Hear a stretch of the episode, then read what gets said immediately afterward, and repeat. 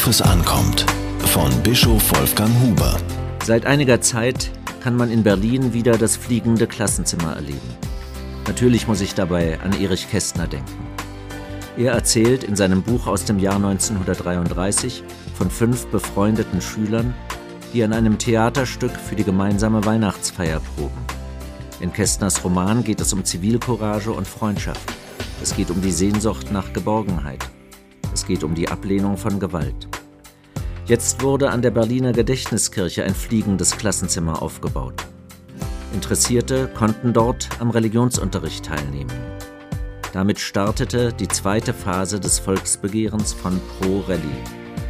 Es geht um die Wahlfreiheit von Schülern und Eltern.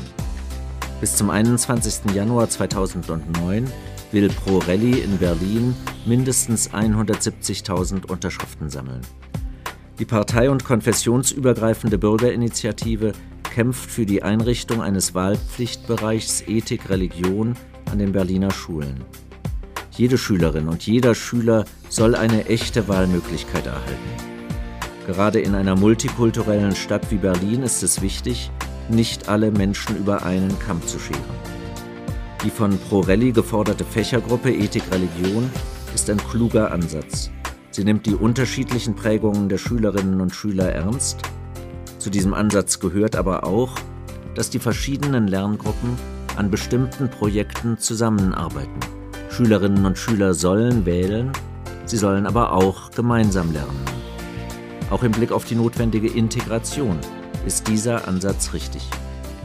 Als ordentliches Lehrfach kann der Religionsunterricht an den Schulen ein wichtiger Gegenpol sein. Hier können die Schülerinnen und Schüler erfahren, dass Religion und Verfassungstreue zusammengehören. Die Berliner Schulen würden an Qualität gewinnen. Der Gefahr des Fundamentalismus würde gewährt. Das Berliner Abgeordnetenhaus hat über das Volksbegehren beraten. Sicher kamen dabei auch die angekündigten Behinderungen der direkten Demokratie zur Sprache. Beispielsweise wird das Aufstellen von Informationsständen von Einzelgenehmigungen der Bezirke abhängig gemacht.